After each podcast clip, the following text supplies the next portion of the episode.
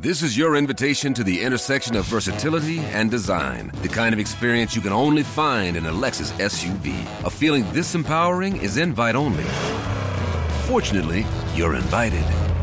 Experience the versatility of the complete line of Lexus SUVs and some of the best offers of the year on select models at the Invitation to Lexus sales event, now through April 1st.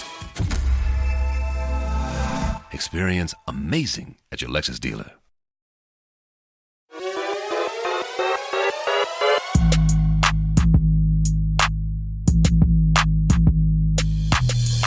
Aber scheiß drauf, Momentum ist nur einmal im Jahr und damit herzlich willkommen zu Mission 5, unserem kleinen wöchentlichen Börsenparty-Barometer sozusagen. Ja, und der Beat kickt ordentlich rein, es wird ziemlich fleißig getanzt. Der Dow schickte sich am Freitag an, die längste Periode an Tagen in Folge mit einem Kursplus äh, hinzulegen seit dem Jahr 2017. Und ansonsten rund um den Globus sind eigentlich fast alle wichtigen Indizes diese Woche im Plus gelandet und ähm, das, obwohl ja natürlich nicht alles Gold ist, was glänzt.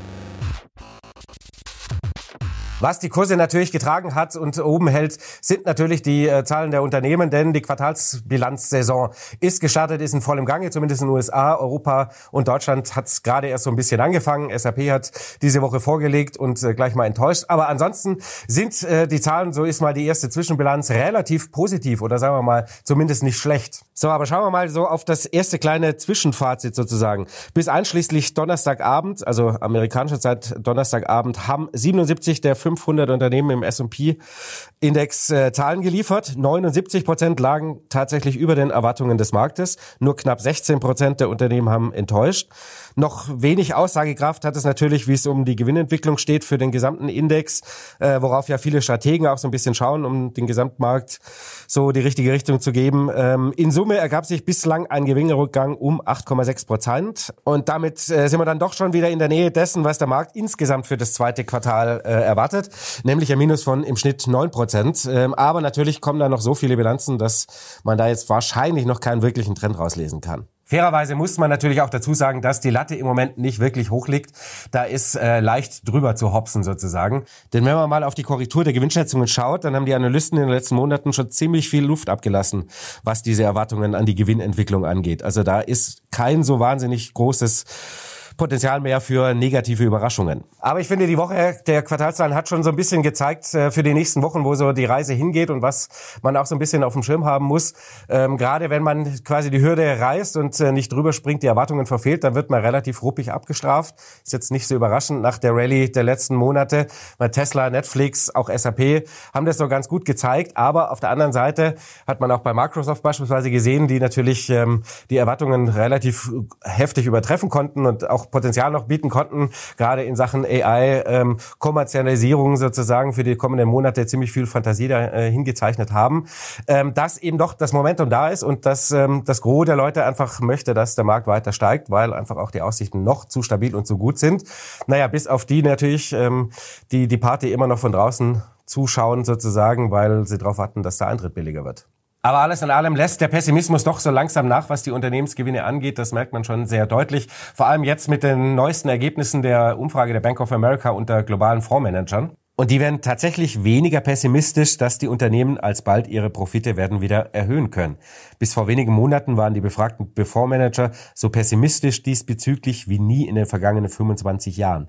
Also die Zahl derer in der Umfrage, die mit steigenden Profiten rechnet, nimmt langsam zu. Auch wenn die Mehrheit offensichtlich noch nicht hinter der Aussage steht. Und damit poppt diese Woche wieder plötzlich die große Hoffnung aus, die da lautet, die Krise ist abgesagt oder vielleicht etwa doch nicht. Tatsächlich ähm, kommt aber immer wieder diese Woche ähm, das Thema Soft Landing und Goldilocks-Szenario plötzlich wieder aufs Tableau sozusagen. Aus immer mehr Ecken ähm, keimt so ein bisschen die Hoffnung aus, dass es quasi keine Hard Landing geben wird, sondern eher ein Soft Landing, dass sich also die Inflation weiter zurückentwickelt und die US-Wirtschaft nicht in die Rezession abrutscht. So ein bisschen Nahrung hat es bekommen durch äh, US-Finanzministerin Janet Yellen, die diese Woche verkündet hat, dass äh, sie nicht glaubt, dass die USA in eine Rezession dieses Jahr abrutschen werden. Und untermalt wird das Ganze natürlich auch von einer deutlich stabileren US-Wirtschaft. Denn insgesamt, das zeigen ja nicht nur die jüngsten Quartalszahlen der Unternehmen, ist die US-Wirtschaft weiter quicklebendig und war zuletzt sogar wieder etwas stärker als gedacht äh, und vor allem natürlich auch anders als Europa. Denn äh, wenn man mal auf das GDP Now-Modell der äh, Fed von Atlanta schaut, ähm, das rechnet jetzt für das zweite Quartal in den USA mit einem Wirtschaftswachstum um 2,4 Prozent gegenüber Vorjahr. Das ist also zuletzt wieder leicht gestiegen, denn im ersten Quartal nach diversen Korrekturen lag das BIP-Wachstum bei 2,0 Prozent.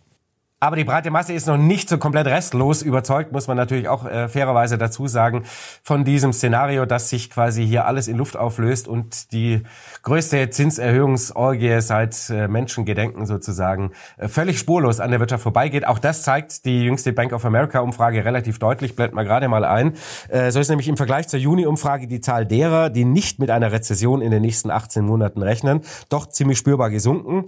Mehr als 30 Prozent der befragten Fondsmanager rechnen im vierten Quartal mit einer Rezession. Deutlich mehr als noch im Juni. Der zweitgrößte Anteil der Befragten rechnet dann im ersten Quartal 2024 mit einer Rezession. Geht man danach, wäre die Krise also nicht abgesagt, sondern einfach nur verschoben. Allerdings muss das nicht heißen, dass es deswegen gleich ein Hard Landing gibt, sondern der Soft Landing ist ähm, auch in diesem Umfeld nach wie vor drin. Denn auf die Frage, was wohl der wahrscheinlichste Ausgang für die US-Wirtschaft ist, rechnet mittlerweile 68 Prozent aller Fondsmanager mit einem Soft Landing. Die letzten drei Monate ist die Mehrheit gewachsen. Nur noch 21 Prozent der Investmentprofis rechnet tatsächlich mit einer harten Landung der Wirtschaft. Und noch vier Prozent rechnen mit gar keinem Landing. Der Vollständigkeit halber müssen wir natürlich auch nochmal Goldman Sachs erwähnen, die sich in diesem Jahr mit ihren Prognosen ziemlich gut schlagen, beziehungsweise ziemlich oft richtig liegen, was sowohl den Gesamtmarkt angeht, als auch so die konjunkturelle Entwicklung, äh, und die sehr viel optimistischer für dieses Jahr bisher ja bekanntermaßen waren als viele andere große Investmenthäuser. Und ähm, Goldman Sachs rechnet sogar damit, dass äh, die Rezession immer unwahrscheinlicher wird. Jetzt beziffern die Goldmänner nämlich die Wahrscheinlichkeit einer Rezession in den USA in den kommenden zwölf Monaten auf nur noch 20 Prozent. Und damit sind sie fast so niedrig wie im Sommer vergangenen Jahres. Denn auch schon letztes Jahr, als die meisten Experten noch von der am sichersten zu prognostizierenden Rezession aller Zeiten sprachen, war Goldman da deutlich optimistischer als der Rest der Wall Street. Ob die Goldmänner tatsächlich recht behalten werden oder ob es nicht doch eine etwas kräftigere Rezession gibt, werden wir dann also in den kommenden Monaten sehen, wird natürlich ziemlich spannend werden. Zumindest was man auf jeden Fall mal sagen kann, ist, dass die US-Konjunktur, so stabil sie denn die vergangenen Monate war, doch mehr und mehr Risse bekommt. Die Industrieproduktion, Einzelhandelsumsätze waren diese Woche äh, die Zahlen eher enttäuschend ähm, und muss man auch sagen, das Kreditwachstum geht mittlerweile spürbar zurück. Und das gilt natürlich vor allem für die Regionalbanken in den USA, ähm, denn bei denen ist das Kreditwachstum Wachstum gegenüber dem Vorjahr zuletzt richtig massiv gesunken und nur noch bei drei Prozent über Vorjahresniveau. Bei den Großbanken ist das Plus natürlich noch deutlich größer. Allerdings wird die Wirtschaft, vor allem natürlich der Mittelstand, natürlich getragen von den Krediten äh, bei den Regionalbanken tendenziell eher für eine Rezession, wie stark die dann auch immer ausfällt, spricht der Leading Economic Indicator. Das ist ja ein ziemlich wichtiger Frühindikator, der so ein bisschen versucht, die Wirtschaftszyklen ähm, zu messen, besteht aus zehn Subkomponenten und äh, der ist im Juni weiter gefallen. Denn am Donnerstag kamen die Daten für den Juni und das war jetzt der 15. Monat in Folge mit einem Rückgang gegenüber dem Vorjahr laut dem Conference Board, das den Indikator ermittelt. Äh, und damit ist das die längste Periode seit dem Rückgang ab dem Ende des Jahres 2007, die bekanntlich in einer kräftigen Rezession mündete. Ausschlaggebend für den neuerlichen Rückgang waren schlechtere Konsumentenerwartungen, der Rückgang bei den neuen Aufträgen in der Wirtschaft und natürlich der schwächende Immobiliensektor. In der Vergangenheit war der Leading Economic Indicator ein recht zuverlässiger Frühindikator für das Thema Rezession und er ist, äh, wir haben da ja auch schon häufiger mal darüber gesprochen, schon seit längerem im Warnmodus. Daher haben die Experten von Conference Board ihre Prognose nochmal bekräftigt, dass sie für das dritte Quartal dieses Jahres, also das jetzt laufende, bis einschließlich erstes Quartal 2024 mit einer Rezession in den USA rechnen. Fast alle Komponenten, die in diesem Indikator enthalten sind, haben sich im Juni teilweise deutlich verschlechtert. Die gestiegenen Preise, die restriktivere Geldpolitik, der Umstand, dass es schwerer wird, an Kredite zu kommen äh, und natürlich die sinkenden Regierungsausgaben werden das Wirtschaftswachstum in den USA ausbremsen, heißt es dazu vom Conference Board. Deswegen wird man jetzt noch nicht hektisch werden müssen und alle Aktien verkaufen und Depot schließen und das Geld und das Kopfkissen packen, denn äh, dazu ist die Lage natürlich noch zu stabil und vor allem ist das Momentum immer noch relativ gut. Wobei sentimentseitig sich, äh, und das ist gar nicht so schlecht, ähm, ein relativ interessantes Phänomen die letzten Wochen, wir haben es schon ein bisschen andersweise mal äh, hier und da beschrieben, äh, weiterentwickelt hat. Ähm, und zwar nämlich der Unterschied zwischen der Euphorie ähm, der Privatanleger und ähm, der nicht vorhandenen der Profis. Auch das hat die Bank of America in ihrer ähm, monatlichen Umfrage relativ schön ausgearbeitet diese Woche. Äh, hier in dunkelblau seht ihr mal in der Überlagerung der Boulevard Index des Verbandes der individuellen Investoren in den USA. Hatten wir in den letzten paar Wochen ja auch schon einige Male, weil vor drei, vier Wochen ist es, glaube ich, her, sind ähm, da die Anleger quasi innerhalb von einer Woche vom Bären ins Bullenlager durchgewechselt. Und ähm, wenn man da auch sieht, wie hoch die investiert sind, dann ist die, ist die quasi Quote schon Richtung All-In, also weit über 90 Prozent dessen, was sie investiert sind. Nimmt man dagegen aber mal ähm, die von der America, Bank of America befragten Fondsmanager, dann sind die nach wie vor nicht übergewichtet oder nicht so stark übergewichtet in US-Aktien.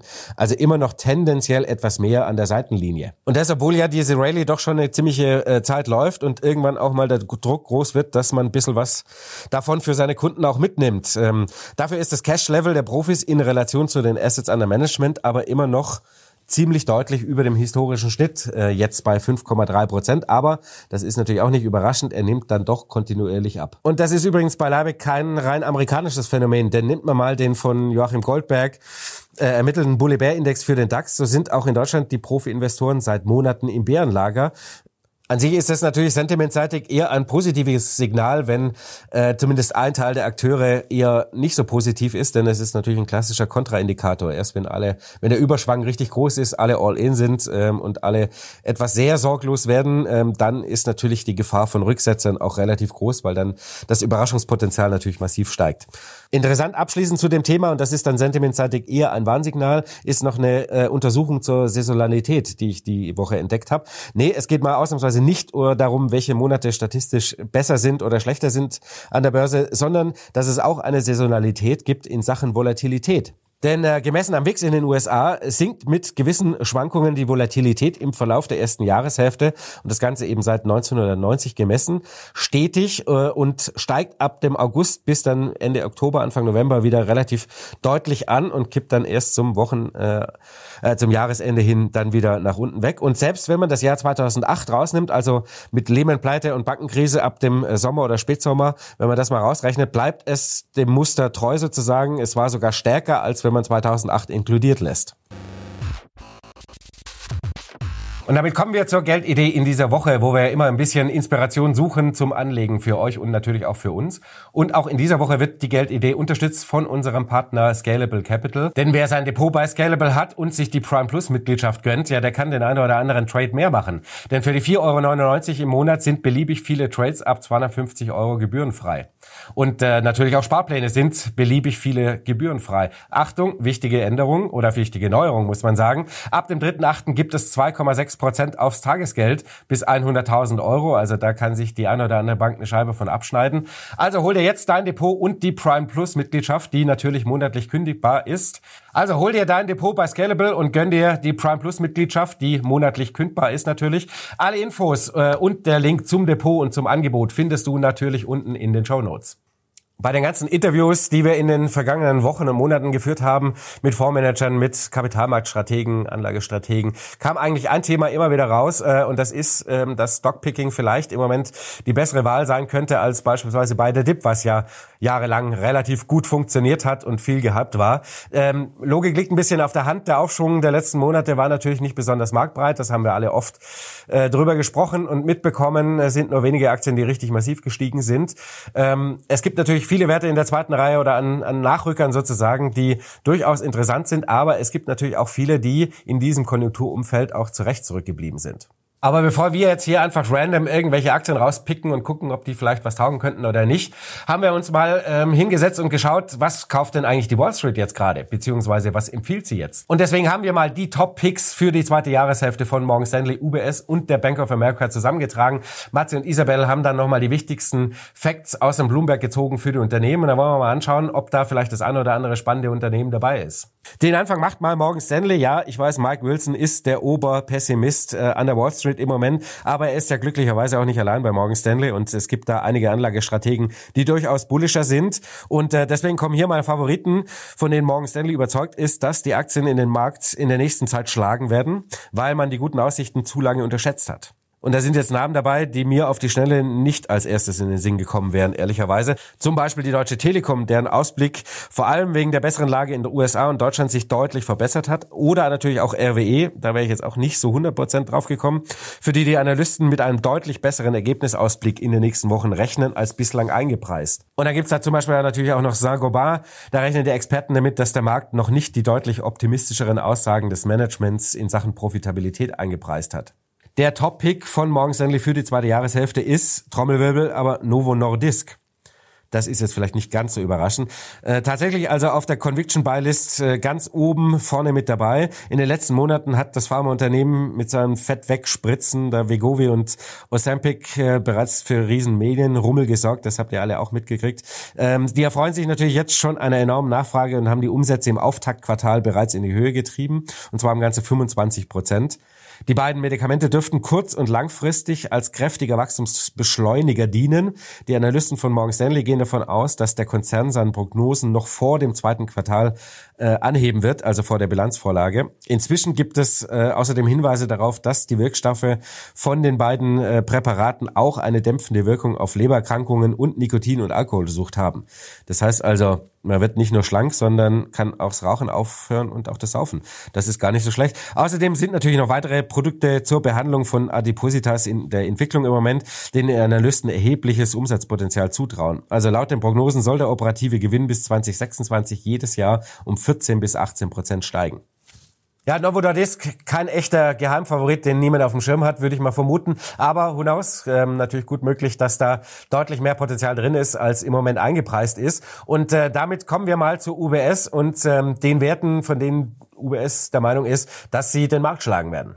Dann schauen wir uns die Favoriten mal an. Also bei diesen Unternehmen haben die UBS-Experten tatsächlich die höchste Überzeugung, damit den MSCI World zu schlagen, laut eigener Aussage. Das muss man immer dazu sagen.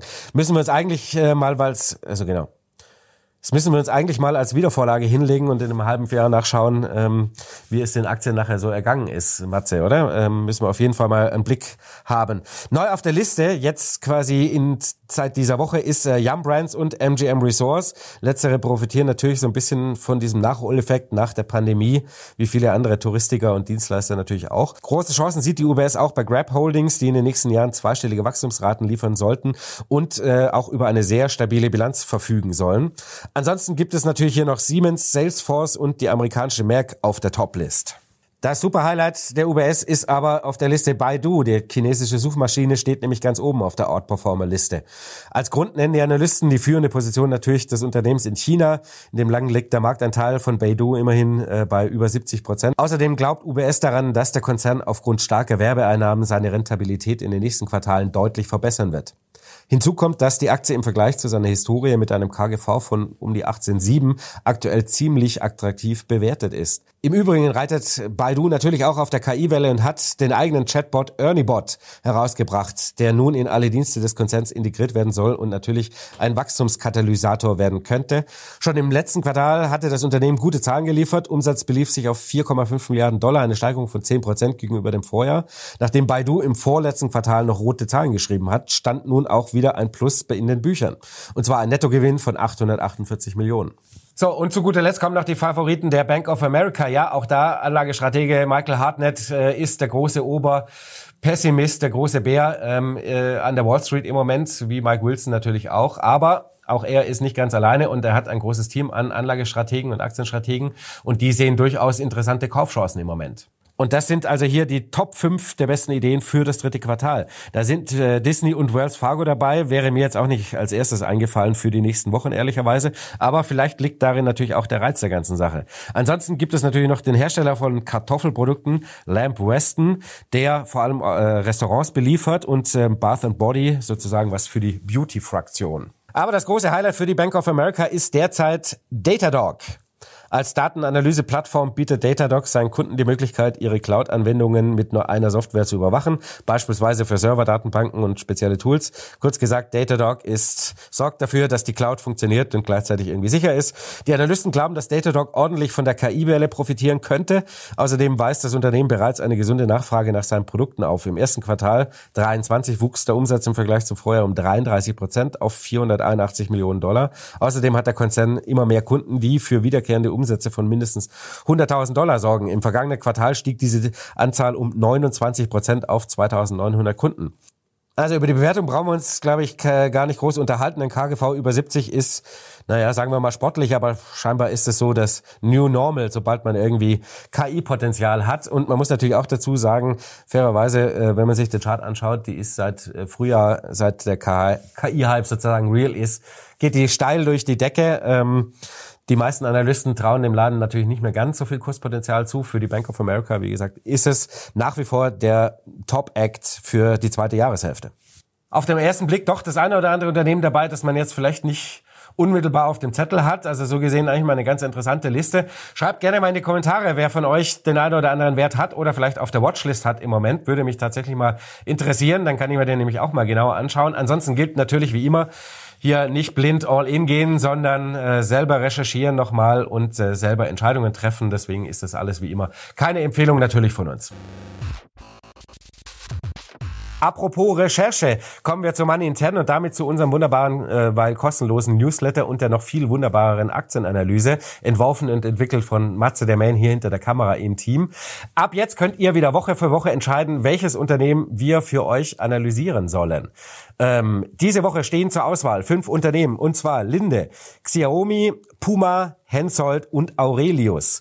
Die Umfrage findet ihr hier unten im Community-Tab. Und letzte Woche hat sich Isabel hier im Team mal den Bitcoin-Miner Riot Platforms zur Brust genommen, mal genau auf Herz und Nieren geprüft. Bitcoin seit Jahresanfang ja wieder recht freundlich erholt, muss man sagen. Die Aktie von Riot hat sich seit Jahresanfang mehr als verfünffacht, ähm, wenn ich richtig, äh, wenn ich es richtig im Kopf habe. Und da ist natürlich schon die spannende Frage, geht da jetzt überhaupt noch was oder ähm, ist da schon alles Potenzial rum? Deswegen hat ähm, Isabel, wie gesagt, das Ding auf Herz und Nieren geprüft, äh, erstmal richtig der Charttechnik unterzogen, alle Bilanzkennzahlen durchgeprüft und ist am Ende tatsächlich auch zu einem klaren Urteil gekommen, dass ich an der Stelle Stelle natürlich nicht Spoiler, wäre ja jetzt auch ein bisschen langweilig. Wenn ihr die Analyse sehen wollt, dann meldet euch an zu unserem kostenlosen Newsletter.